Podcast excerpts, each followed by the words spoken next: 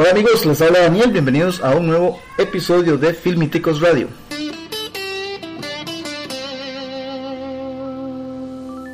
Muy bien, antes de empezar y entrar en detalles, quiero presentarles a mi compañera Laura Aguirre, directo de Entre Geeks, editora y escritora de Filmiticos. Laurita, buenos días. Buenos días a todos. ¿Cómo te va? Todo, todo, todo tranquilo? Bien, todo bien, todo tranquilo. Excelente. Bueno, eh, arrancamos entonces. Digámosle. Bueno, Lau, eh, tenemos mucho de qué hablar eh, el día de hoy. Este, eh, varias noticias importantes que se han dado durante la, la semana. Una de ellas, la, o la primera ¿verdad? que queremos mencionar fue la muerte de este señor Luke Perry. Se nos, se nos fue ahora eh, a inicios de semana. Recordadísimo actor de 90 a 210. De Beverly Hills. De 90 a 210 Beverly Hills, sí, y, y también protagonista y en algunas otras peliculillas y, y- y en algunas otras eh, series de televisión. Riverdale era una de las que salía como Fred, Fred Andrews, era que se llamaba. Fred Andrews. Yo no he visto esa, esa, esa serie, ¿qué tal Yo la empecé a ver, pero es que vieras que no me atrapó. No te atrapó. No, no, no. Desde un principio la vi, hago yo, bueno, o sea, probablemente porque a mucha gente le gusta, pero no, conmigo no lo logró. Bueno, el, el punto es que Luke se nos, se nos fue, el famoso Dylan, como vos, en, en la serie esta de 90 a 110, muy reco- recordado por ese papel. Y bueno, también hay que decirlo, el hombre eh, en Riverdale. Yo tampoco he visto la serie, pero sí he notado que la audiencia se identificó mucho con el personaje de él, ¿verdad? Y bueno, yo también lo recuerdo por, por la película de Buffy, la Cazavampiros, ¿verdad? Que ahí fue donde lo vi, una de las primeras películas en las que lo vi, en fin, una figura importante en la cultura pop con la que muchos nos hemos identificado y que fue pucha, se nos fue bastante Sí, joven. ¿no? estaba bastante, bastante joven. ¿Cuántos años tenía? 47. 47, o sea, estaba como entre 47 y 52, una carajada. así. Mm. Sí, más o menos. más Sí, estaba, estaba. O sea, no, no es una edad avanzada, pero sí, el hombre lamentablemente tuvo un serio problema de salud, un derrame cerebral. Y de- después de que fue internado no se nos pudo recuperar y Nada que hacer. nada que hacer. Bueno, a todos sus seguidores, nuestras condolencias, a sus familiares, sus amigos y recordarlo, ¿verdad? Por el importante aporte que nos que nos hizo a todos los fans del cine y la televisión. Sí. Tanto, muchísimas gracias, Luke, que descanse en paz. Otro detalle, Basilón, eh, para mencionar rápidamente sobre lo que pasó en esta semana. Bueno, ahí salieron unas nuevas imágenes de Godzilla King of Monsters. Yo me imagino que Charlie Monge debe estar como loco viendo esos, esos pósters. sí. Mucho, mucho fan de, de Godzilla. Muchos sí, está- vacilonas. Es que, digamos que, que Se, ven- se ven como mucha acción, o sea, como Sí. que realmente va a haber algo así emocionante en la película. Sí, ese pleito va a estar bueno. Digamos, al menos esas, esas imágenes de, de King Ghidorah sí se ven, este bicho de tres cabezas sí se ven bastante impresionantes. Impresionante la palabra. Sí, nosotros estábamos hablando la, hace, hace fue- la semana pasada fue los efectos especiales Ujú. de- que, que, que están, que están empleando en esta película. Es que todo se ve muy, muy real. Muy, muy real. Y tiene muy buen elenco esta cinta porque está, bueno, eh, Eleven, Millie Bobby Ah, Brown. la chiquilla. Sí, sí. Sí, sí, ella. Ella, ella está, está Ken Watanabe, está Vera Farmiga, tiene, tiene varias figuras ahí interesantes en su, en su cast, así que es una cinta a la que tenemos que poner atención porque se ve muy bien, se ve muy bien. Tiene buena expectativa. Hay muy buenas expectativas de esta, de esta, de esta película. Ahora, eh, no hubo mucho eh, en realidad que haya pasado en términos de noticias en esta semana, pero sí eh, fueron varias cosillas interesantes ahí. Por ejemplo, eh, tenemos el tema de Tyrese Gibson, el actor de Rápidos y Furiosos. Está este man en negociaciones para formar parte del elenco de Morbius. Todavía no se sabe muy bien, ¿verdad? ¿Cuál va a ser el papel de.? No, no, no, no, no han, no han dicho, pero eh, de por lo menos el hombre ya está moviéndose. ¿ah? Ujú. Sí, ya está saliendo de, de lo que es tan Rápidos y Furiosos, ¿verdad? Sí, es que él no, no tuvo, no tuvo así como que últimamente muy buenas relaciones, al menos con, con los productores y con y con Dwayne Johnson, La Roca, por, por, por el tema del spin-off que La Roca está haciendo. Entonces el hombre como que como que no tiene, sí, sí, está, está bravo, entonces este van a van a vamos a ver qué pasa con el personaje de él. Me imagino que sí va a seguir, pero lo, lo que yo rescato es que de, pues está ahí Ampliándose. ampliándose. Ha estado en las negociaciones también para que lo, para- o sea, en, el- en el tema de conversación, ha sido parte del tema de conversación de actores que quieren considerar para el personaje de Jon Stewart, de- de- el, el Green Lantern negro. Bueno, entonces vamos a ver qué pasa, pero sí, esta cinta, eh, bueno, para mí es importante por varias razones. Una, porque Morbius es, es un personaje chido, Sí, bueno, y tienen a Jared Leto. esperemos que esta, en esta vez le salga bien. Ser un, un antihéroe, por decirle algo. Sí. Porque lamentablemente en, como, como el Joker no fue para nada bien. O sea, yo, la verdad es que no. ¿No te gustó? Para nada. Para nada, para nada. Yo, yo, tengo... Yo lo siento muy forzado haberlo sacado en, en Suicide Squad porque básicamente no se necesitaba que saliera el Joker. Para esa historia no. Para esa historia no. Para esa historia no. Pero cómo valoras vos el trabajo de él, o sea, no, no, no. De él sí, digamos, por ejemplo, yo, yo puedo calificar muy bien, digamos, la película cuando sale en Alejandro. Okay. Ahí actúa muy bien, cuando sale vestido de chica también sale, o sea, muy bien. Él como, como actor sí tiene, lo único que pasa es que no le, no le plantean un buen guion o lo ponen tal vez en, en, en papeles en los que no, que no le va. Sí, sí, sí, sí, sí. Bueno, es que está mal cualquier papel le va. Lo que pasa es que, al menos el Joker, para mí, él como Joker hizo un buen papel. O sea, digamos, él tiene el talento y, para, para, para dar una interpretación que a mí me convenció. El problema es que fue el guion. Él, si el uso del personaje en Suicide Squad fue muy mal, pero bueno, eh, eh, por eso es que hemos, esto, es lo que, lo que, él es lo que llaman un actor de método. ¿Verdad? Entonces el mae sí se mete en sus personajes, inclusive hasta en los breaks, ¿verdad? Sí, sí. Y eso es, eso es algo muy interesante, bueno, ya es, un, es un actor ganador de Oscar. es un chavalo que tiene mucha capacidad y me, me llama mucho la atención que haya escogido el papel de, de Morbius, que me parece que, que es este una movida interesante por parte de él y también una muy buena carta de parte de Sony, que está tratando de expandir su universo cinematográfico. Ya lo hizo con Venom, ahora viene Morbius.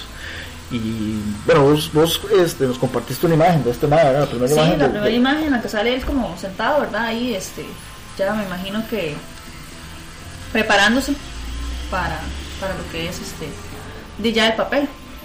Sí, no, no nos enseñó mucho, pero por lo menos ya, ya, por lo menos vimos que, que, él está ahí. que ya arrancó la jugada. Sí, sí, sí, bueno, y algo que, que, vale la pena mencionar, ¿verdad? Es que como parte de este universo cinematográfico, igual también tenemos en, en, desarrollo eh, la película The Bloodshot con Vin Diesel, que es otro que es otro cómic eh, que se diferencia mucho de lo que nosotros habitualmente vemos y es, algo que me parece también muy interesante. O sea, es, este universo cinematográfico de Sony, yo no sé cómo, cómo lo vemos, pero para mí está pintando muy bien. Sí, sí, está empezando bien. está empezando bien. Excepto por Venom. Bueno, y, dejémoslo ahí mejor. ¿A vos te gustó Venom? No, no, no, la verdad es que digamos, me gustó el actor porque él hizo lo que Tom Hardy. Tom Hardy es, bueno, en donde sea, porque él hizo bien su papel. Lo que pasa es que volvemos a lo mismo del guion, que no tuvo una. Sí, qué raro. Yo, yo cuando, cuando vi Venom. Es más, me llenó más de hype el, el, el la escena post crédito. Sí, sí, sí Carnage. yo, o sea, yo creo que Carnage es. Sí, sí, es que yo, yo hace, cuando yo fui al cine a ver esa película, yo fui a hablar con un amigo y cuando yo salí, es más, la escena post créditos después fue la, la de Spider-Man, la que, nosotros nos pusieron. y nosotros nos quedamos así como que, madre, ¿qué, acabamos de ver? O sea, ¿qué, ¿Qué, ¿qué pasó aquí? ¿Qué pasó aquí? Salíamos incrédulos porque, porque el personaje es, o sea, es un personaje muy rudo, o sea, tiene mucha, mucha, mucha, hay, mucha mitología de él que, que, se puede contar de una manera espectacular, pero no. No, no, lo vean. De hecho, vivieron cosas que nada que ver. Por ejemplo, como cuando Venom decide quedarse en la tierra por, por él. O sea, yo, yo, fui una que en el momento en el que pasó en el cine, yo dije, pero ¿en qué momento? ¿En qué momento pasó ese enamoramiento de Venom con el, con el, con el, con el humano? O sea, pero bueno, ¿eh? Sí, bueno, vamos a ver cómo, cómo desarrollan las cosas de ahora en adelante. Eh, lo cierto es que, digamos, en este caso, eh, para que lo tomen en cuenta los que están dándole seguimiento, particularmente a la película de Morbius, que es el, el tema de conversación en esta oportunidad, esta cinta va a llegar a salas de cine el 31, 31 de julio del 2020, allá el otro año. Falta, falta. De un año, apenas para que terminen de producir y nos manden el, el teaser ahora en el Comic Con. ok, otro detalle interesante, Lau. Eh, este sí, sí, a mí me llamó mucho la atención. Ha sido eh, un tema que se ha eh, viralizado en, redes sociales. Es el de Iris Elba. Idris Elba, el famosísimo actor eh, el, actor de Handel en Thor y bueno, las películas de Marvel, va a ser el eh, nuevo Deadshot aparentemente en The Suicide Squad, el hombre está en negociaciones para sustituir a, a Will Smith. Y recordemos que esta película va a ser escrita, el guion va a ser escrito por James Gunn y aparentemente James Gunn también va a ser el director, pero lo importante aquí es que ya después de que se confirmó la salida de Will Smith, tenemos un nuevo, o tendremos un nuevo Deadshot y aparentemente va a ser Idris Elba. Casi la verdad, porque digamos, eh, Will Smith hizo un buen papel. A mí la verdad es que sí me gustó ese papel. Lo que pasa es que por ahí escuché que eh, dijeron que no era lo suficientemente de color como para representar ese. Sí, yo, escuché, yo he escuchado varios comentarios.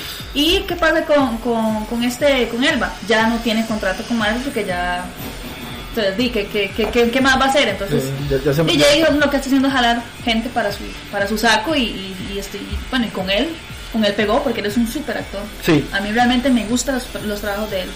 Sí, esto, yo, yo lo he visto papeles cómicos, en papeles dramáticos, en papeles de acción y en todo me convence. Para mí es, es, es, un, es un actorazo. Hace poquito yo vi una cinta eh, con Jessica Chastain, se llama Molly's Game.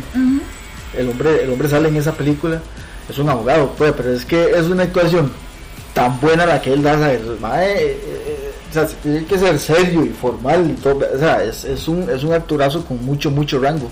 Y que a mí me gusta la decisión de, o la posibilidad de ver a, ver a, Iris Elba como como el nuevo Deadshot. Lástima, honestamente, que Will Smith no va, no va a continuar. me parece que el es un buen trabajo. Pero sí, esencialmente el caso de, de Will Smith, este digamos, después de todas esas habladas que vos escuchaste, sí, la, la, la razón por la que él no va a continuar es esencialmente por, por agenda. Aparentemente el hombre sí tiene muchos proyectos en desarrollo, entonces no va a poder participar en, en la producción de, de la secuela, ¿verdad? Eh, pero bueno, esta película igual tiene, tiene otros detalles interesantes. Ya hablamos de James Gunn, que la va a escribir y que probablemente la va a dirigir. Empecemos por eso, ¿qué te parece esa posibilidad? Sí, es que James Gunn es un maestro. a mí realmente me gusta mucho. O sea, si hablamos de él, yo obviamente lo redirijo a Guardianes de la Galaxia. Ok. Y Guardianes de la Galaxia es una de las películas que más Bueno, sí, es que yo... no, no, yo no, a, ver, yo no quiero sonar este dolor, ¿verdad? Pero es que, digamos, por ejemplo, a mí Guardianes de la la primera no me gustó mucho. Me encantó. Mi madre presentó personajes que nadie conocía, a mí me encantó. La segunda yo la odié. ¿De verdad? Bueno, es que sí, ya fue un que sabe qué fue la cosa, que para mí en la segunda el mae mucho chiste, mucho chiste, mucho chiste, mucho chiste. Sí, se pasaron, digamos, ya estaba llegando al, punto de, de, Ragnarok, a la comedia de, Peor. Sí, no, peor. O sea, a mí no me gustó, pero bueno, eso es una cuestión de opinión, ¿verdad? No le quito de lo que el hombre tenga, tenga talento. ¿verdad? Sí, no, no, desde que lo tiene, lo tiene. De hecho, mucha gente se alegró cuando, cuando James Gunn lo, agarraron y lo metieron a, ahí. Sí, mucha gente llegó y dijo, no, es lo mejor que pueden haber hecho, que esto, que lo otro, que, que allá porque realmente él sí trabaja muy bien. El Mae es un gran creativo. tiene mucha capacidad. Tiene mucha mente. Mucha mente. Bueno, eh, eh, ojalá que, que, pueda aprovecharlo. Y otro detalle interesante es que, digamos, es un. Es un a ver cómo decimos esto. Es, es una historia. Bueno, no es igual a, la Guardián de la Galaxia. Pero, pero tiene como que un perfil similar porque son personajes desconocidos o, no tan conocidos, ¿verdad? Como, como otros que este de, pueden, pueden ofrecernos una historia muy entretenida, ¿verdad? Claro, Suicide Squad es una historia un toque más oscura, ¿verdad? Em, de acuerdo con los rumores, de acuerdo con los rumores, parece que además de la presencia de Deadshot, esta película va a tener a un personaje que se llama Ratcatcher.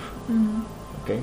Tradicionalmente es un mae que es un hombre y tiene la, la, el poder de poder controlar roedores ratas y eso. Ratcatcher. Y parece que, parece, eso es un rumor, amigos, que en este caso Ratcatcher va a ser una mujer.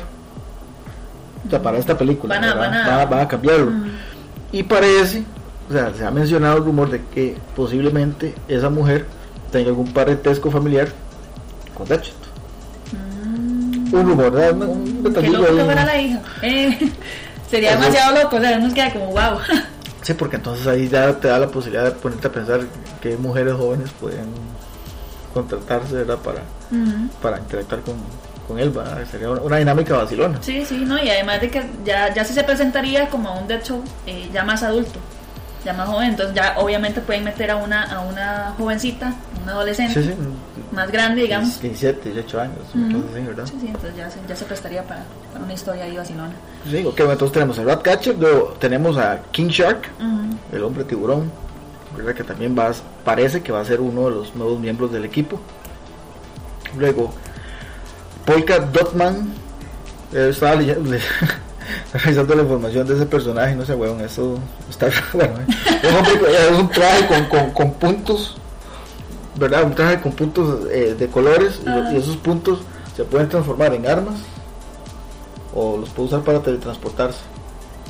Como armas, a- armas y teletransportación, o sea, eso está, Sí, está raro. está raro, pero bueno, De- algo diferente a lo, a lo, a lo cotidiano. Sí, sí, sí. Y para terminar con la alineación, tenemos a Peacemaker. Ujú. Peacemaker, este, esto póngale mucha atención. Peacemaker es un, es un pacifista. El hombre ama tanto la paz que está dispuesto a matar por conservarla. O sea, es un extremista en Es, ese sentido. exacto, y, y es contrario, o sea, paz y, y Sí, guerra o pleitos. Pero lo vacilón es que aparentemente, de acuerdo con el rumor que, que leímos, ¿verdad? Ujú. la información que, que descubrimos, parece que James Gunn se está imaginando a Dave Batista como Peacemaker. O sea, quiere que Dave Batista sea el actor que interpreta a Peacemaker. Me lo imaginaba más como King Shark, pero Sí, bueno, es que King Shark lo que pasa es que es, es- es como el tamaño de Hulk, sea, igual tienen que hacerlo CGI. sí, sí, tienen que hacerlo bien, bien grandote, pero sí me lo imaginé ahí más bien. Sí, sí, pero eh, está vacilón que, que, o sea, Dave Batista después del pleito que se echó con Disney, ya que- Sí, bueno, y es que él se fue en la colada con Jason. Bueno, es que no sabemos. A, O sea, a- a lo- a los rumores, ¿verdad? Eso se- los dos se fueron a la colada porque uno habló y el otro le, le dio la razón y, el otro lo quiso defender. Exacto, exacto, y se fueron los dos. Pero No, bueno, pero ¿eh? está vacilón.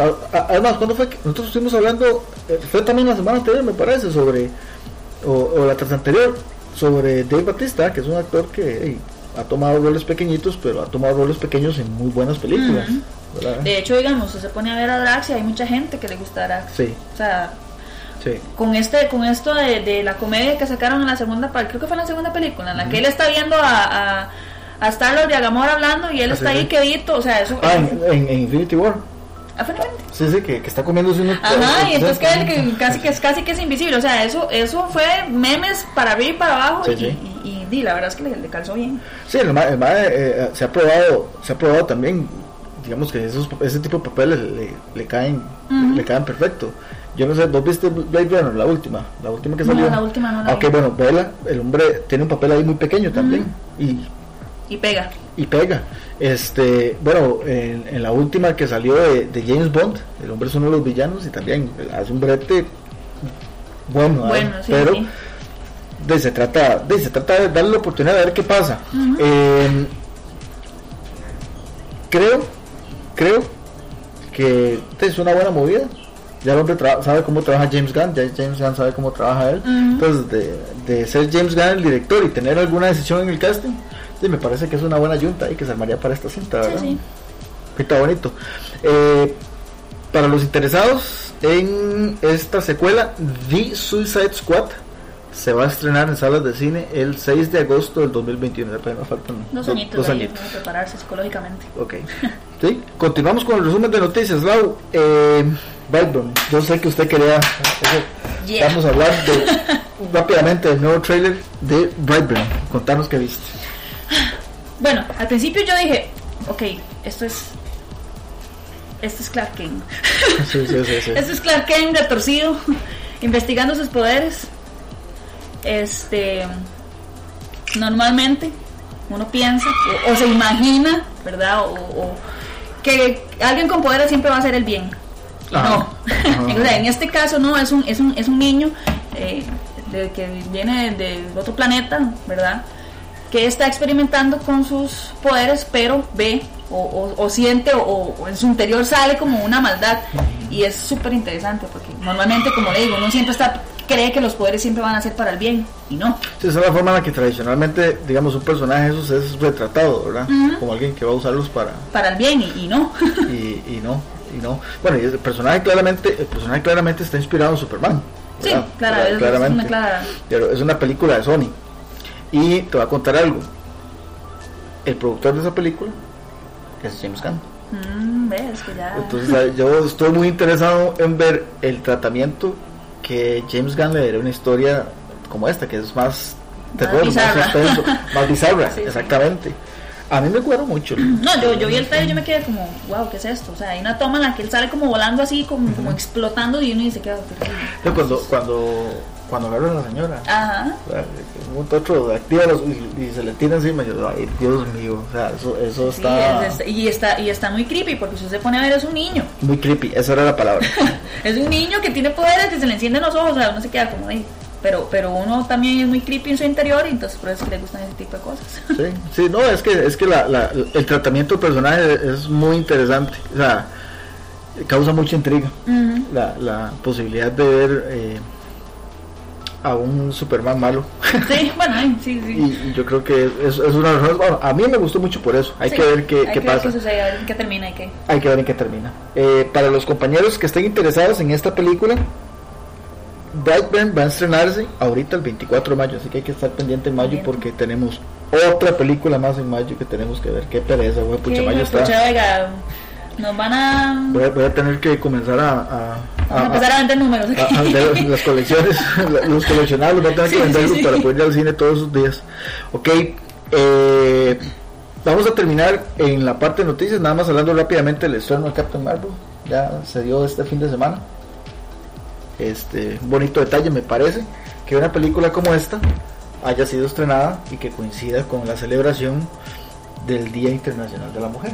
No, y han dado muy buenas críticas, en realidad, como, como siempre, ¿verdad? Siempre hay contrarios, pero pinta, o sea, han dado mejores críticas, han dado mejores este, referencias que, que malas. Bueno, sí, sí, sí, sí, la- está- están un poquillo ideas, pero sí, en, su mayoría las, las impresiones han sido muy positivas. Sí, que son mejores. He escuchado que inclusive lleguen, han dicho que es la mejor película de Marvel. Verás que yo escuché, vi un par que, que estaban muy, como, como que muy, muy, este, bravos. ¿no? reaccionaron de forma muy negativa por lo que ellos vieron en la película, no sé por qué. Yo, bueno, no la he visto, la voy a ver hoy. Voy a escaparme hoy porque ya, guarde, ya no puedo esperar por todos lados spoilers. No, sí, ya, ya, ya, de hecho, yo cada vez que veo algo de Capitán Marvel, yo lo quito de una vez porque, porque ya la gente como que no, Sí, no, no puede, no, no lo detiene. De hecho, sí vi uno que y yo me quedé así, el, el- el- ¿cómo se llama? El, ya no dije nada. Cuidado muchachos que viene spoiler. No, no, no es spoiler, nada más la, la memoria de Stan Lee que lo hicieron muy bien. Con un Muy, muy bien, tiene, sí, sí, sí. El que no llora es porque no tiene sentimientos, Naguer. Sí, sí, sí. Porque no quieren estar Sí, porque no quiere. insensibles. ¿Tú sabes quién es, Naguer? Bueno, eh, está bonito. Eh, yo diciendo, no, no puedo esperar más, así que hoy voy a ir a, a ver Captain Marvel. Eh, nos interesa mucho que ustedes, compañeros, nos cuenten si ya la vieron, qué les parece. Sin ¿verdad? spoiler, muchas gracias. Sin spoilers, por favor. Ya vamos, hacemos una revisión de spoilers con full spoilers en ¿qué? unos 4 o 5 días que Sí, ya. sí, ya que ya haya pasado el hype ahí de la- del asunto. sí, que ya la mayoría de la gente la, haya- la haya ido a ver. Sí. Entonces, sí, cu- cu- cuéntenos. Y bueno, de nuevo, ¿verdad? ahora que estamos en el fin de semana de, eh, eh, del Día Internacional de la Mujer, ¿verdad? queremos aprovechar para reconocer la importante labor que todas las mujeres realizan en, en- en todos los aspectos de nuestras vidas. Nosotros los miembros de Filmiticos vamos a aprovechar esta oportunidad y reconocer la importancia que ustedes mujeres Yeah. tienen en cada uno de los aspectos de nuestra existencia. Ustedes son nuestras divas, nuestras madres, nuestras amigas, nuestras cómplices, nuestro consuelo y sobre todo nuestro gran amor. Muchísimas gracias por existir y por hacer de nuestro viaje algo muchísimo más interesante y hermoso. Las amamos. Yeah, eh, somos las princesas rebeldes.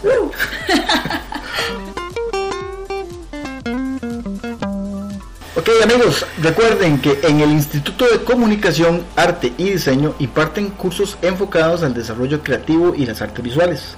Trabajan con reconocidos profesionales y artistas nacionales e internacionales, quienes imparten talleres y cursos que harán de sus habilidades un medio para alcanzar el éxito profesional. Dentro de los productos que se ofrecen se incluyen 3D Max, animación en 2D, cómic americano, manga japonés, diseño gráfico, diseño de persona- personajes y caricatura. El ICAT está ubicado en Barrio Lent, 300 metros al oeste del Parque del Mall San Pedro. Pueden encontrarlos en Facebook como ICAT Costa Rica y al teléfono 8647-6186. Bueno, después de haber hecho una revisión rápida de algunas de las noticias más importantes de la semana, comencemos o pasemos a nuestra sección de eh, QA. Durante la semana, eh, algunos de nuestros amigos nos han enviado sus preguntas, sus inquietudes, sus quejas, sus opiniones, ¿verdad? Sobre algunos temas relacionados con el cine. Entonces, eh, ¿qué es lo bonito de esto? Bueno, recuerden, compas, ustedes todos los lunes van a ver una publicación en nuestra página de Facebook, en nuestra página de Twitter y en nuestra cuenta de Instagram en la que pueden enviarnos sus comentarios, cualquier comentario que tengan sobre cualquier tema relacionado con cine, utilizando el hashtag Filmiticos Radio. De esta forma nosotros lo vamos a tomar en cuenta y con muchísimo gusto los desarrollaremos por acá para darle un poquito de, de conversación al tema ¿eh? y expandir sobre lo que ustedes consideren, ¿verdad? O lo que quieran que este, tratemos. Así que le pasamos. Dígamele. Ok, perfecto. El primer comentario de esta semana viene de nuestra amiga Amy Jiménez. Amy nos escribía, me gustaría saber qué opinan ustedes de las diferencias de traducción que les otorgan a cualquier película en Latinoamérica. Esto vamos para darle un poquito más de contexto y que la gente eh, sepa que está hablando. Amy se refiere a la traducción de los títulos de las películas. La que pasa muchas veces que eh, sale un título ahí, ¿verdad? Y cuando llega a Latinoamérica o llega a otro mercado y viene con un nombre que... Ma- más que en ¿no? Latinoamérica es en España, donde llegan y se vuelven locos con los títulos. Sí, sí, sí, sí, correcto, correcto. Entonces es un tema muy curioso. Y bueno, yo, yo ahorita vos me vas a contar qué opinas, ¿verdad? Pero es que lo que la gente tiene que entender en estos casos es que ese tratamiento que se le da a los nombres no necesariamente es una traducción, ¿verdad? Sino que muchas veces esos cambios se dan basándose en un estudio de mercado. Estamos de acuerdo, a veces los estudios yo no sé qué resultados les dan, que le ponen nombres horribles, nombres ¿verdad? Voladísimos. pero no siempre es una traducción. Yo, yo me encontré algunos, algunos ejemplos vacilones, por ejemplo, cronológicamente hablando, uno de los primeros ejemplos interesantes o, o bonitos, representativos que encontré fue The Sound of Music. Esa película, de que usted dice, The Sound of Music, y mucha gente aquí tal vez no la reconozca, pero usted dice La novicia rebelde, ya la cosa cambia, es una película de 1965. Ese ejemplo lo mencioné porque si no lo menciono mi mamá me mata. esa, esa película favorita de ella, que la, la ve cuatro veces por semana. Entonces tenía que, tenía que incluirla en los Sí. ejemplos. Otro ejemplo interesante, una película de 1975, Joss, que nosotros conocimos como Tiburón. Eh, Home Alone. Mi pobre angelito, 1990, pero- pero uno diría, bueno, ve- veamos otro, The Shawshank Redemption, ¿verdad? que esa película tuvo varias adaptaciones en su nombre. En algunas, en algunas secciones fue, perdón, en algunas regiones fue mercadeada como cadena perpetua. Luego aquí en, en nuestro medio fue mercadeada como Sueños de Fuga, la película de Tim Robbins con, con Morgan Freeman, ¿verdad? Una cinta muy bonita y es un caso muy curioso, porque esta película está basada en un libro de Stephen King. Y el libro se llamaba Different Seasons. O sea, todo lo O sea, contrario. todo, lo- todo lo cambiaron, le cambiaron el nombre de la película, nada que ver con el, con el nombre del libro, con el título del libro y pues la, la el, El nombre- título en inglés, el pues. título en inglés de la película pues también completamente otra cosa en, en español, ¿verdad? Y bueno, recientemente tenemos otro ejemplo, Fury, la película de Brad del tanque. Ajá. que aquí fue en español fue mercadeada como corazones de acero Bueno, pero de nuevo o sea no no yo creo que lo que tenemos que tener claro es que esto no tiene que verse como una traducción necesariamente sino que son digamos como les mencionaba un estudio que se hace para buscar un nombre que obviamente esté relacionado con la trama y que ellos sepan que va a causar un impacto en el mercado que está distribuido Sí, ¿verdad? sí, un- un- como un título llamativo como para que la gente se interese pri- eh, principalmente por eso. Sí, y, y inclusive, ¿verdad? Vea, vea, por ejemplo el ejemplo de Shawshank Redemption, ¿verdad? Si vos ves, eh, bueno, tuvo diferentes títulos, ¿verdad? En, en- en español.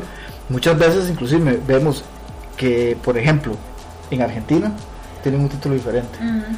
Para el resto de Latinoamérica tienen un título diferente. Y como decías vos, en España tienen otro título diferente. Sí, pero es que en España sí se pasa. Mira, por ejemplo, yo, yo, yo, yo agarré uno, los, los que más me parecieron así súper volados, que fue The Pacifier. ¿Usted escucha The Pacifier y qué dice? ¿Qué, qué película es? De Pacifier. Bueno, es que yo, yo sé que es este, el, el- el- la, la de Vin Diesel. Ok, niñera prueba de. Digamos que está bien. Sí, sí, sí. sí, Latinoamérica. sí, en Latinoamérica. sí. Pero ya en España, un canguro súper duro. O sea, yo, usted me dice a mí eso y yo digo, voy a ir a ver una película donde un canguro es el principal. Que tal vez tenga poderes o que... Ahí en Australia. Sí, sí, sí, no, una hora así. Ah, entonces ya, bueno, ya ahí sí, ya, o sea, ya, ya ahí sí, o sea, no sé es que si querían eh, captar como un público para niños en el Sí, que sí, un canguro, ¿verdad? ¿No? Otra que es Pulp Fiction, Ok, sí, sí, Pulp Fiction. tiempos violentos. O sea,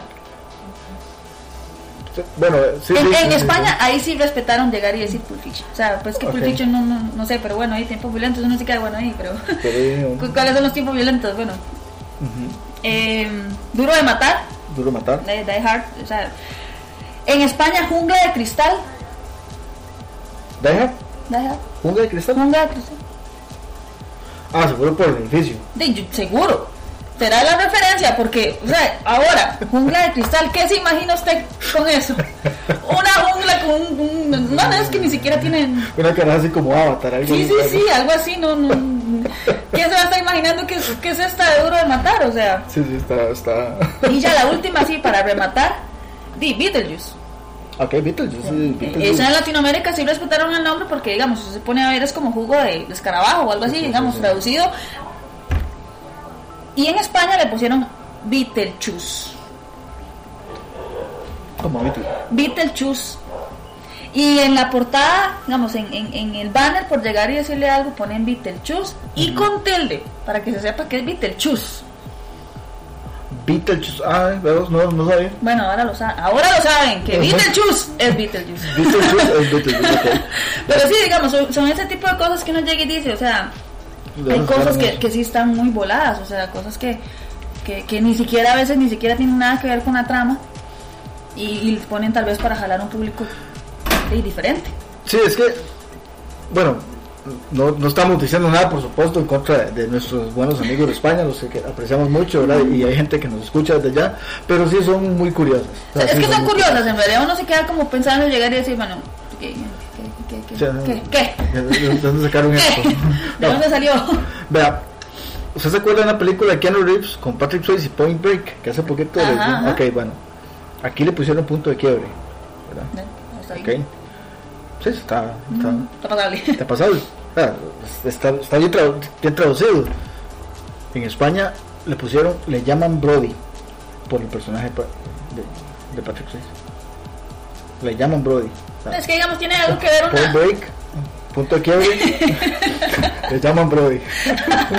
suena como, esa, le llaman Brody, suena como, Sí, como una, como una película así, tipo Forrest Gump, algo así, que hablan de una persona. No, yo estaba imaginando un evangelio cuando una, Sí. una, una carajada así. ¿no? Sí. Bueno, pero son, son datos curiosos. Entonces, eh, yo no sé, eh, Amy, me parece que, que es un tema muy bonito el que mencionas.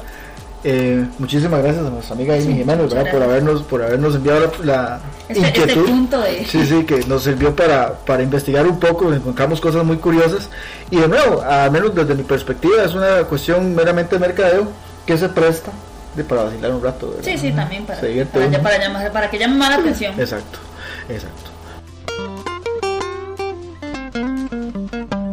Ok, continuamos. Eh, nuestra siguiente inquietud, nuestra la siguiente participación nos llega a nuestra buena amiga Dayana Méndez Ramírez. Dayana nos dice, amigos de Filmíticos, yo quiero que me digan quién creen que muere en Vengadores Endgame. Si Tony o el Cap. ¿Y qué nos pueden comentar de la fusión de Disney y Fox y el futuro del UCM? Muchas gracias. Vamos por partes. Vamos por partes. Primero con la, con, Endgame, con la ¿quién, se muere? Eh, Capitán América. no porque lo quiera, sino porque ya el mundo está invadido con esa teoría, ¿verdad? Obviamente al principio del, del trailer se, se, se ve donde Tony está casi que agonizando, ¿verdad? Pero sabemos que él es súper inteligente y es... eh, eh, de alguna forma va a encontrar para salir de ahí y no va a morir. Pero el Capitán América sí, además de todo, ya hablando de una manera realista fuera de la película, se sabe que el contrato de este de Chris Evans ya acabó. Pues de alguna manera, queramos o no queramos, el Cap es el que va a morir, a mi parecer, ¿verdad? Sí, yo. Yo. Yo estaba. Estábamos hablando de eso el- la semana anterior, de hecho, con Carlos, ¿verdad? y, y él estaba mencionando, ¿verdad? Cuando estábamos hablando del tema de Captain Marvel, que, pues sí, hay muchas personas a los que ya les llegó su, su final, ¿verdad? Con esta fase del MCU. Y a mí me parece que sí. Eh, o sea, por los rumores que se habían ventilado sobre la historia, ¿verdad? Que lo de la gema del alma y todo eso. Ajá. Este, parece que sí es el Cap el que se está sí. comprando todos los números de la rifa. Pero, Lau, yo le voy a decir una cosa. Para mí, Tony Stark también la tiene fea. Más, yo, Sí, Es más, podemos inclusive hasta llegar y decir que se van los dos. yo creo que ya no me sorprendería. O sea, tal vez uno muere al principio y otro muere al final, pero al final de cuentas mueren los dos. Yo. A ver, o sea, es que. Bueno, conociendo a estos, a estos más, los hermanos rusos, la verdad es que usted puede esperar cualquier cosa. Sí, sí, Ya yo sé, pero. Es más, yo por ratos. No sé, como pienso que. Tony está en más peligro que. ¿De que- verdad? Que el Cap. Sí, es que habría que ver. O sea, yo. Yo no sé por qué. no- Y no es ni siquiera por decir War. No, no, yo no estoy en Civil War con, con- conmigo misma. O sea, entre Tony y el Cap no. Pero a mí Tony me parece que tiene como más, más fuerza. Inclusive, bueno, yo puedo llegar y decir que las películas de, de Marvel, las, las que más me gustan son las del Capitán América. Pero es por el elenco, por toda la realización y por todo lo demás. Entonces no es como una preferencia por personaje. Pero sí, o sea, yo siento que Tony es como más productivo. Tiene más recursos. Exacto, tiene, o sea, tiene, tiene más, más, medios. más que aportar a los Vengadores que al dije Cap. Sí, por eso es que entonces, digamos, en teoría, es uno de los objetivos que un enemigo debería eliminar primero. Bueno, pero recordemos que Thanos lo, Thanos Sí, no, sí, o sea, no, Thanos no, no no. dejó morir, ¿verdad? Por algo, por algo. Thanos, Thanos no lo dejó morir porque hizo un trato con, con, con el con el este con Doctor Strange. Pero Thanos perfectamente ahí pudo haberlo matado. Sí, sí, claramente. ¿verdad? Pero ahí, ahí- hay algo, además, a- atrás, ¿verdad? Con, con Thanos y Tony, ¿verdad? Sí, hay- Hay una conexión ahí hay, extraña. hay una conexión extraña Ujú. y hay que ver cómo se explora. Pero sí, bueno, si me preguntan a mí, yo o sea, aquí estamos obviamente bateando, Ujú. ¿verdad? Sí, sí, no, son solo teorías conspiratorias. no, no, pura, pura, pura conspiración. Lástima que no están Carlos y Osman, que son los principales conspiradores del Ay, del momento. sí. Un saludo para mis dos amigos que están muy ocupados, pero aquí, aquí están presentes en Aquí está presente el sentido conspiratorio Sí, de- sí. del asunto. Aquí lo recordamos. este bateando, dando un pronóstico y pensando en, en, en, digamos, en lo que he visto, en algunos trailers de películas que se vienen, información de películas que se vienen. Para mí, Tony Stark es el que se los va. Para mí se va el Cap. Team Cap. team Cap, Team, team, Team- Iron. Ok, entonces cuéntenos ustedes, ¿un Team Cap o Team Tony? Y hey, compártanos quiénes son los que creen ustedes que se van a abrir. No, de, fijo van, van a ser más, yo no creo que Alguien sea. va a- Alguien van a matar. Ok, la fusión de Disney y Fox, esto es un tema, o sea, tiene muchos matices, ¿verdad? Porque no es solamente hablar de unión de personajes, hay, hay mucho, mucho de fondo detrás de, de- de esta unión. Cuando vos te diste cuenta de que Disney había comprado Fox y que ya estaban formalizando todo eso, ¿qué, qué, qué impresión te generó? ¿Cómo, cómo lo ves? Mutantes. Automáticamente, mutantes. Pero yo creo que es más por el gusto de los, a los, a los X-Men y todo lo demás. Pero bueno, abre posibilidades de llegar y unir universos que uno no creía poder eh, Ver.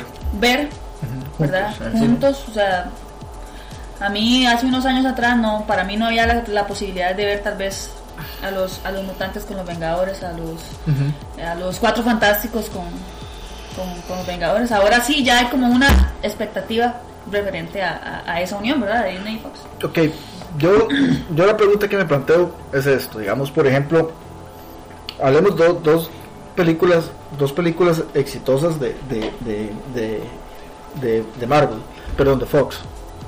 Dos de las películas más exitosas que Fox ha tenido en los últimos años. Logan, Mm, Deadpool. mm. Las dos, categoría R, mm. ¿verdad? Con un tono muy diferente a que- al que el MCU ha presentado a lo largo de los últimos 10 años.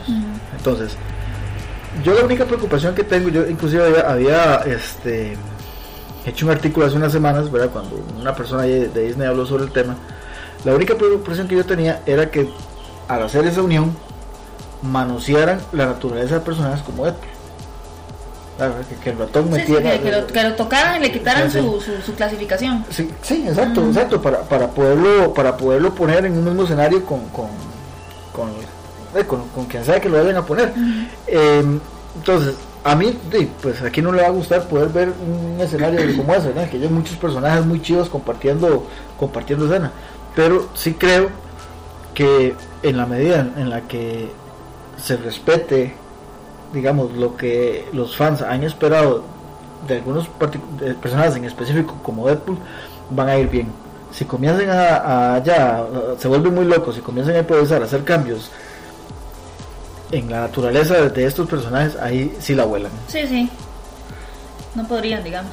Sí, Lo que pasa es que, no, y es que ahora, digamos, es que, es que depende. O sea, ya, ya en un siglo como el que estamos viviendo ahora, en el que ya la gente pues es un poco más permisiva, hay gente que no, hay gente que todavía respeta que sus hijos no vean eh, películas como las de Deadpool, que hay malas palabras, que hay escenas eh, feas, sangre, etcétera, etcétera.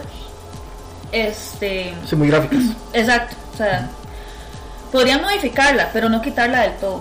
O sea, podrían tal vez reducir un poco el, el- vocabulario, lo que sea, como para poder entrar dentro del- del- de la categoría en la que está, por ejemplo, Avengers, por decirle algo, pero no quitársela del todo, porque si ya se lo quitan del todo, ahí mucha gente, muchos, muchos fans, que son la mayoría, este Van a van a alzar el brinco y no les va a gustar, entonces ahí es donde va a haber el, el conflicto, e inclusive hasta pérdidas puede haber para la... Lo que sucede es que, pues, por ejemplo, en este caso, sí, de- de- o sea, evidentemente los personajes, usted to- todos puede, puede retocarlos para, para que puedan estar en un mismo, en un plano con otro, pero Deadpool no necesita eso.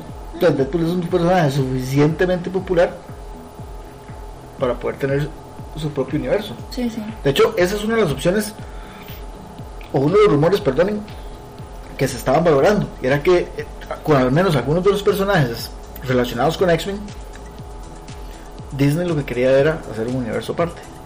Vamos, que eso para mí sí tendría más sentido. Sí, tendría más sentido. O sea, está dentro de, pero, pero juntos, pero no revueltos, es la exacto, cosa. exacto. O sea, dentro de la misma compañía, pero esto, que es diferente, que tiene un tono diferente y que la gente quiere que se mantenga así, mejor tengámoslo por apartico y que tenga su propio desarrollo. Su, su expansión solito. su expansión solito exactamente completamente aparte de cualquier de Sí, cualquier sí. o sea para mí el futuro es promisorio promisorio perdón siempre y cuando mantengan mantengan esa- separación Sí, sí, el- todo el- por- como, como, lo, como la gente, mucha gente lo conoció, ¿verdad? Que es un... sí sí te- tienen que dejarlo así y bueno sobre lo que es el futuro de- de- del MCU creo que entonces este de- tenemos que de poder decir, decir lo mismo verdad ahora se acaba una fase hay que ver qué nos preparan o sea tienen personajes muy buenos Captain Marvel seguramente va a seguirse desarrollando. Spider-Man parece que va a ser así. Bueno, hay que ver qué pasa en, en Endgame, ¿verdad? Con Spider-Man. Eh, hay que ver qué, qué pasa con Black Widow, que aparentemente también ahí hay un, un proyectillo en desarrollo. Eh, hay que ver qué La pasa. También tiene un proyecto. Sí, eso es una, una serie. Razón. Pero bueno, ya eso sería una precuela. Pero igual, o sea, hay que ver qué pasa con todo eso. Igual, Eh, se- igual lo que se ve es que está en crecimiento, o sea, no es que está detenido solo en, en- en la película, sino que ya está expandiendo y entonces obviamente hay un futuro. Exacto, y como decís vos, no, no tiene por qué estancarse, porque todavía tiene mucho material, Exacto, exacto. ma- más ahora, ¿verdad? Eh, hay varios proyectos en desarrollo también, este, eh, hay, hay un, hay una película ahí por ahí que están comenzando ya a travesear, que es sobre un, un chavalo de- que es un artista de artes marciales, el hombre del kung fu, que- el maestro del kung fu, que es, es yo estuve ahí leyendo, bueno, nosotros informamos sobre eso hace, hace unas semanas cuando, cuando salió la noticia, que dice, se, se ve vacilón, Eh, pero es muy difícil, al menos en este momento, dar una opinión sobre el futuro del MCU sin saber qué es lo que va a pasar con esta fase, ¿verdad? Lo que yo sí creo es que tienen mucho que aprovechar, ojalá que no la huelen, Ojalá. Respeten, que nos respeten a los fans. que nos, que nos respeten a Deadpool. sí, sí. Muy bien. Ok, continuamos con nuestra sección de QA. Eh, ahora atendemos una muy interesante pregunta que nos hizo nuestro buen amigo Jonas CF. Jonas, que nos escucha y, y ahí nos ha enviado algunos aportes. Así que muchísimas gracias, Jonas, por, por su ayuda. Y, y leemos así: Buenas, gente. ¿Cuál es el camino que debe llevar una película para ser nominada a los Oscars? Requisitos, proceso de selección, etcétera. Saludos. Saludos de vuelta, nada más, Jonas. Muchísimas gracias. Ok, este. Vamos a, a repasar rápidamente cuáles son los, los requisitos y ahorita te, te- te pregunto unas apreciaciones tuyas, Lau. Básicamente eh, hay aspectos como por ejemplo la duración. Para que una película pueda ser nominada a cualquiera de estos premios, estamos hablando de una película, no en corto, las películas, La, largometrajes. si los largometrajes, tienen que tener una duración mínima de 40 minutos Mínima. mínima, ¿verdad? Luego, eh, la película puede ser un éxito alrededor del mundo, puede recaudar millones de millones de millones de, de- de dólares, ¿verdad? Pero si esta película no pasa por lo menos una semana en cartelera de- en alguno de los grandes cines en la ciudad de Los Ángeles, no O puede sea, ser. si no llega a Los Ángeles, No todo lo que está alrededor, no. Exacto, pero tiene que estar en la ciudad, en cartelera, perdón, alguna sala de cine importante en la ciudad de Los Ángeles. Los Ángeles. Porque es donde están los, los, los- las instalaciones de la Academia de Ciencias y Artes Cinematográficas. Ujú. Ok, entonces, eso es otro, otro detalle con el que tienen que cumplir. Tiene que ser lanzada antes del 31 de diciembre del año anterior. O sea que, para los Oscars del 2019, si querían ser nominadas, tenían que haber sido lanzadas antes del 31 de diciembre del 2018. Mm. Entonces la fecha de lanzamiento también es otro factor importante. Una película no debe ser lanzada, oiga bien, esto es, esto es eh, un tema que hay que dejar muy claro, en ningún formato antes de que se estrene en la pantalla grande. Entonces, esto, Tiene que ser exclusivo. el, el estreno, Ajá. el estreno. Entonces, digamos, esto, esto incluye DVD, Blu-ray, este, streaming, lo que sea, ¿verdad? Mucha atención aquí. Por esto, vamos a aclarar, eh, vamos a, a- a dejar esto bien claro.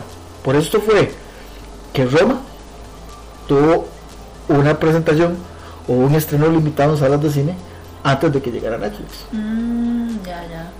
para que pudiera cumplir con ese requisito.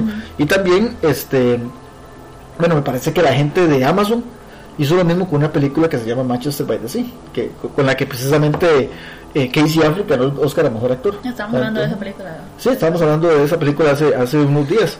Entonces, esto, para que no haya confusión, para dejarlo muy claro, no puede estrenarse en ningún formato antes de su estreno en salas de cine. O sea, ya después de haber salido en el cine, ya la pueden tirar hasta en, hasta Ya. en Ya. tele si quieren. Sí, pero tiene que estar en el cine al menos una semana, Ajá. ¿verdad? O sea, no puede que vamos, no puede venir Netflix y aprovecharse de su no, la tiro una noche y ya está y, y ya después la ti- no, Sí, sí, tiene que ser por lo, menos, por una por lo menos una semana, ¿verdad? Tiene que tener subtítulos en inglés. En caso, sobre todo, si es una película en idioma extranjero, ¿verdad? Pero tiene que tener este subtítulos en inglés y tiene algunos requisitos técnicos que eh, son importantes mencionar. Tiene que proyectarse en cintas de 35 70 milímetros. Si es en formato digital, debe correr más o menos, no, más o menos, no, perdón, a 24 o 48 marcos por segundo, frames per second, ¿verdad? Con una resolución mínima de 2048 por 1080 píxeles. Eh, si la película es digital, también igual tiene que estar acopladas al formato ST428-1 2006. Ya esto, digamos que es algo más técnico para la gente que Ya estudia estamos hablando aquí. Cyberpunk. Exacto, pero eh, es, es otro de los, de los requisitos. Si tienen imágenes comprimidas, las imágenes tienen que ser en formato JPEG.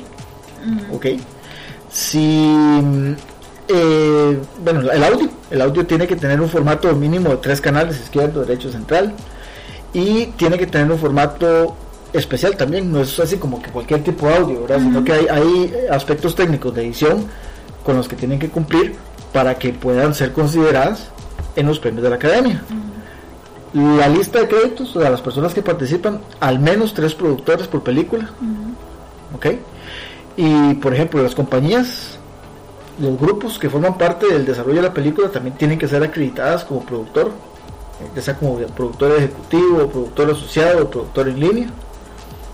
Y esto es muy importante porque los productores tienen que tenerlos, no es así como que un trabajo independiente es solo una persona, sino que tiene que haber evidencia de que haya un grupo de, producción. algo organizado. exacto, algo bien organizado para que la película pueda ser tomada en cuenta.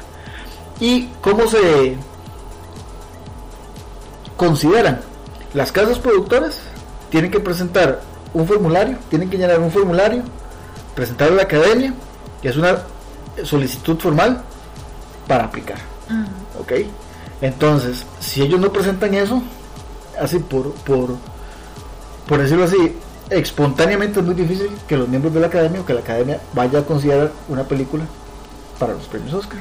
Actualmente hay más o menos 6.000 personas que son miembros de la academia, que son los que votan en 24, las 24 categorías. Entonces eso funciona de esta forma. De todos los miembros, los que son directores, entonces votan en la categoría de mejor director, los que son actores en la categoría de mejor actor y así van. Hay equipos seleccionados. Exactamente. Entonces usted se, se registra como miembro de la academia y usted entra para votar en la categoría en la que usted trabaja y para calificar un trabajo y en la categoría mejor película ah. en la categoría de mejor película sí votan todos ah, okay. y este muy interesante eh, por ejemplo en este caso eh, hay casos en los que una película es considerada inclusive antes de que se estrene ¿verdad? ha pasado pues, pasó con Bumblebee pasó con Mary Poppins uh que antes de que se estrenaran ya estaban la gente hablando de que esa película va para los Oscars, esa película va para los Oscars. ¿Por qué pasa esto? Porque cuando la gente llena el formulario, la casa productora, ellos les dicen, la película se va a estrenar hasta más tarde, pero por favor consideren, aquí está toda la información. Entonces, ¿qué, qué, hacen? ¿O qué acuerdos llegan? Hacen unos screening especiales. Invitan a algunos miembros de la academia para que vean la película. Mm. Entonces, en caso de que ellos quieran nominarla, pueden hacerlo, aunque la película... Antes de tiempo, por decirlo Antes de tiempo, exactamente. Es una trampilla, pero este de aplica. Es como, como ganarse el volado ahí. Exactamente. Sí, sí. Exactamente. Entonces, ya lo tienen ahí. O sea, principalmente, o los aspectos más importantes en lo que es la película, 40 minutos por lo menos, estrenada en salas de cine primero que nada, al menos una semana en salas de cine de Los Ángeles y eh, pues que cumpla con los requisitos y que sea algo que sea presentado por las casas productoras antes del 31 de diciembre del año anterior a que se entreguen los premios. También había visto por ahí también que tienen que tener como una trama, por ejemplo, que sea basado en una historia real, que sea de guerra, que tenga una minoría eh, de, étnica o racial, que tenga tal vez alguno con una deficiencia mental, o sea, que, que básicamente tenga alguna trama que incorpore eh, diferentes este, situaciones, etcétera, etcétera, como para que pueda entrar dentro de una categoría. Sí, digamos, por ejemplo, las de mejor guion adaptado, o las de mejor guion original, entonces ellos en eso se fijan mucho eh, que, vamos a ver, eh, eh, esta película que acaba de, de, ganar el, Oscar de mejor guion adaptado, el, infiltrado del Ku Klux Klan, Spike Lee, es una película basada en la historia real. Entonces, ¿qué es lo que hacen ellos? Bueno, bueno ahí tiene dos historias, basadas en una historia real y, de, y, de, y étnica. Sí, exacto. Entonces, ¿qué es lo que hacen ellos? Cuando reciben ese formulario, después también reciben, el formulario incluye una serie de checkpoints para que la gente pruebe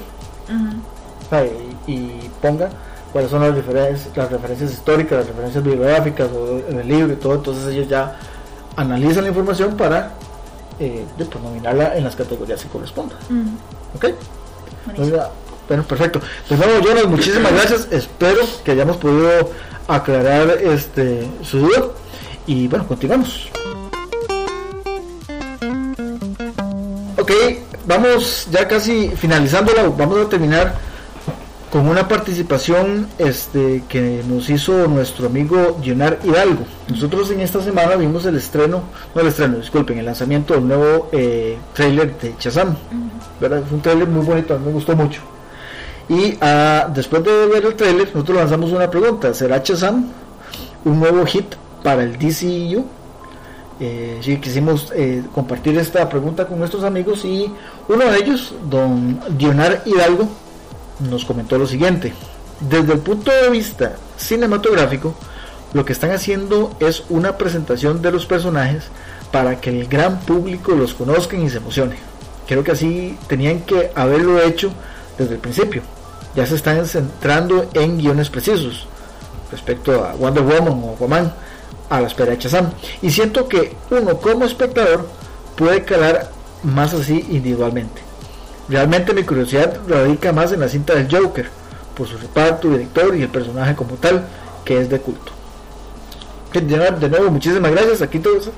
Eh, plantea algo que este, muchas personas han criticado al DCU, porque ellos, muchos que muchos opinan, yo no sé cómo lo ves, que apresuraron mucho la llegada de Justice League a salas de cine y tuvieron que haberse enfocado más en historias individuales, ¿verdad?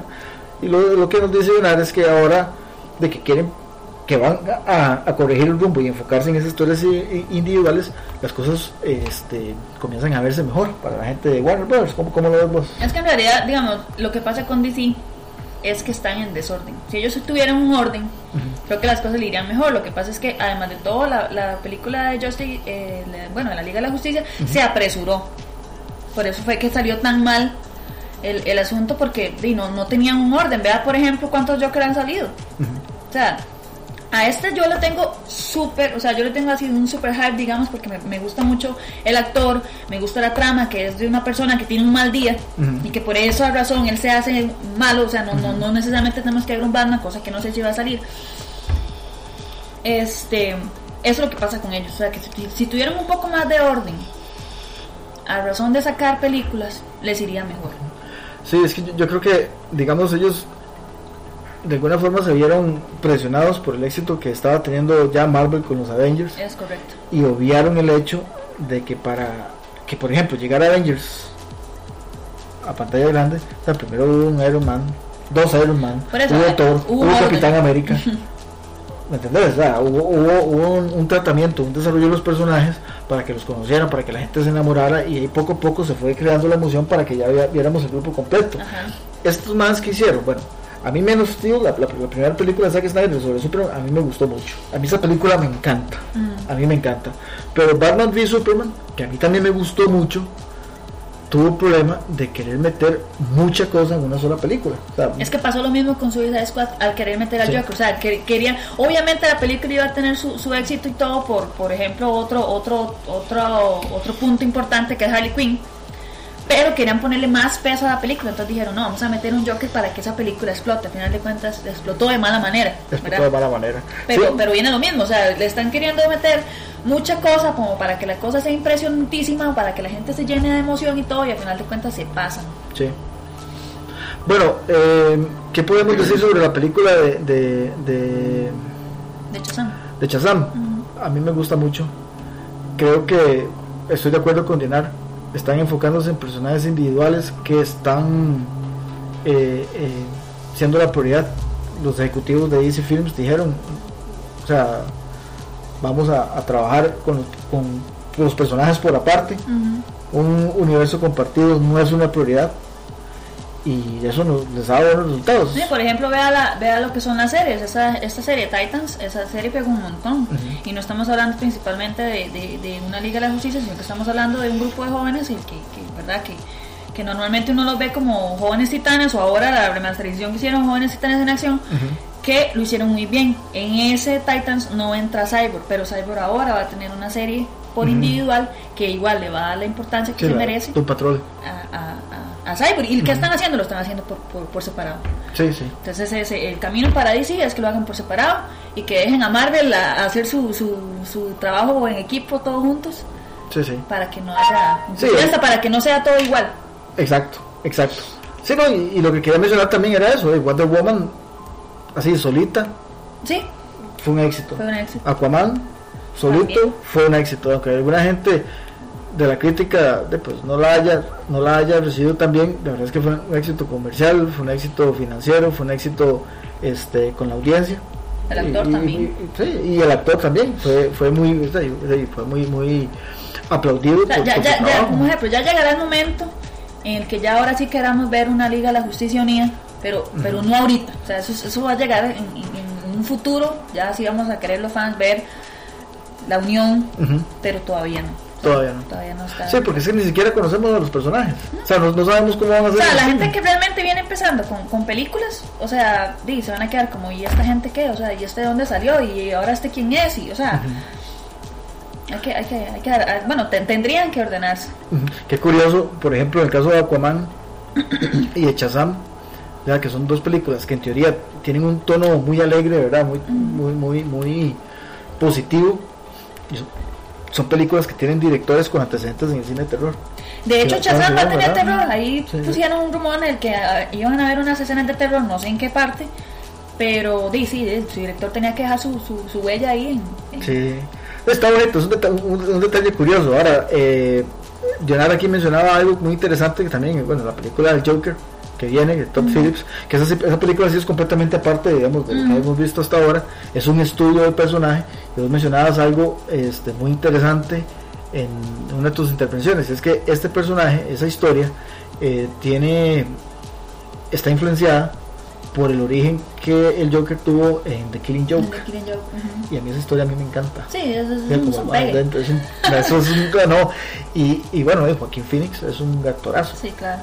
¿Verdad? Entonces, este es, creo, creo que es una de las películas a las que mayor atención hay que ponerle porque nos va a presentar un personaje de los cómics con un tratamiento muy inusual, Ujú.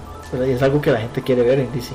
Sí, sí, no, y, y, y la recomendación, digamos, a las personas que me han preguntado y las que me han, a las que les he dicho, hay que ir a ver esa película en blanco, porque si uno llega con una expectativa, ahí es donde uno falla como fan y dice, no, es que a mí no me gustó eso porque Ajá. uno tiene que llegar en blanco, uno tiene que saber que es una persona, igual que tuvo un mal día, te- se llenó tanto odio por, por algo malo que le pasó que fue que se convirtió. Entonces hay que ir a ver esa película en blanco, uno ceñido, poniendo la atención y, y es así donde se aprecian O sea, hay que, hay que aprender a, a juzgar cualquier película por sus propios méritos. Exacto, o sea, no, Sí. no por lo que digan, la gente puede seguir hablando y todo, pero básicamente es uno el que decide si le gusta o no algo. Sí, eh, la, la decisión está en cada quien. Entonces, Leonard, eh, ¿qué puedo decir yo sobre el futuro del DCU? Tomando, digamos, como referencia algunas de las apreciaciones que hizo Leonard acá, a mí me gusta, lo veo con muy buenos ojos. Espero que mantengan el curso actual. Espero que no eh, se vuelva muy extravagante, se haga mucho loco ahí con el desarrollo de algunos personajes. Te soy honesto, estoy algo preocupado por Suicide, The Suicide Squad. Estoy algo preocupado por esa película porque digamos que James Gunn lleva conmigo una y una. Mm. Entonces, este, de espero que con esta desempate ya- Sí, sí, desempate, positivamente. sí. Pero siento que DC, el DCU tiene un futuro prometedor porque a mi parecer, es mi opinión, eh, de, pues tiene a los, a los personajes más interesantes que yo he leído en los cómics. O sea, me, me gustan más que cualquier Sí, otra y que, y que no dejen votado, digamos, el, el- el- lo que son animados porque se, Ah, sí. se sabe que DC tiene todas las de ganar Sí. con referente a, a películas animadas. O sea, nadie, hasta el momento, yo pues, no ni, ni siquiera porque sea fan ni nada, es simple y sencillamente una realidad que nadie ha podido sobrepasar Sí, en la, en la parte la calidad de nivel que DC este, hace con las películas animadas. Sí, es indiscutiblemente de las de las mejores películas, de los mejores universos cinematográficos que yo he visto en, la parte de animación. La gente de DC Animation, esos más saben lo que están haciendo. Demasiado nivel. Así de nuevo, Leonardo, muchísimas gracias este, por su comentario, por su ayuda, por su aporte. Le agradecemos montones. Y a todos ustedes, de nuevo, recordarles, todos los lunes vamos a estar invitándolos a que compartan con nosotros sus apreciaciones sobre cualquier tema relacionado con el cine. Van a ver una publicación otra vez en nuestra página de Facebook, en nuestra cuenta de Twitter o en nuestra cuenta de Instagram. Y lo único que tienen que hacer es responder con un comentario utilizando el hashtag Filmiticos Radio.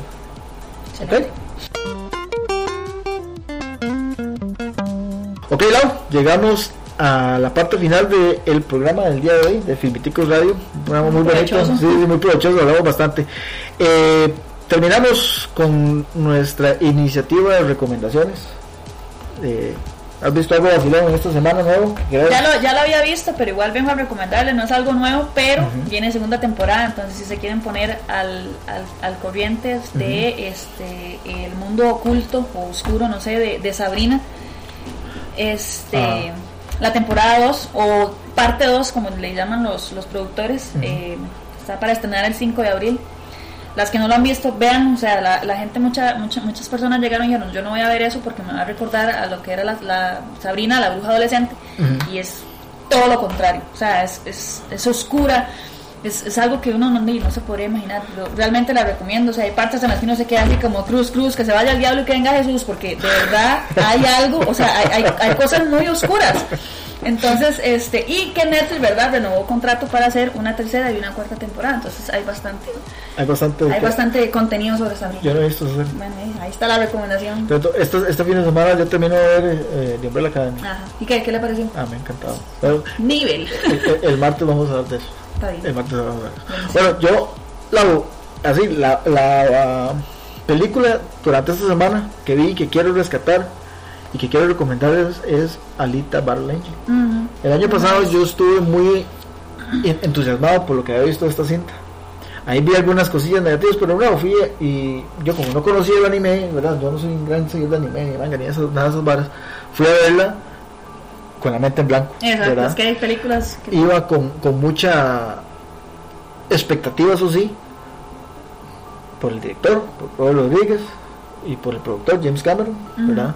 Porque estaba Christoph Waltz, que para mí ese madre es un actorazo. Y me llevé una sorpresa muy grata. Verás que me gustó mucho.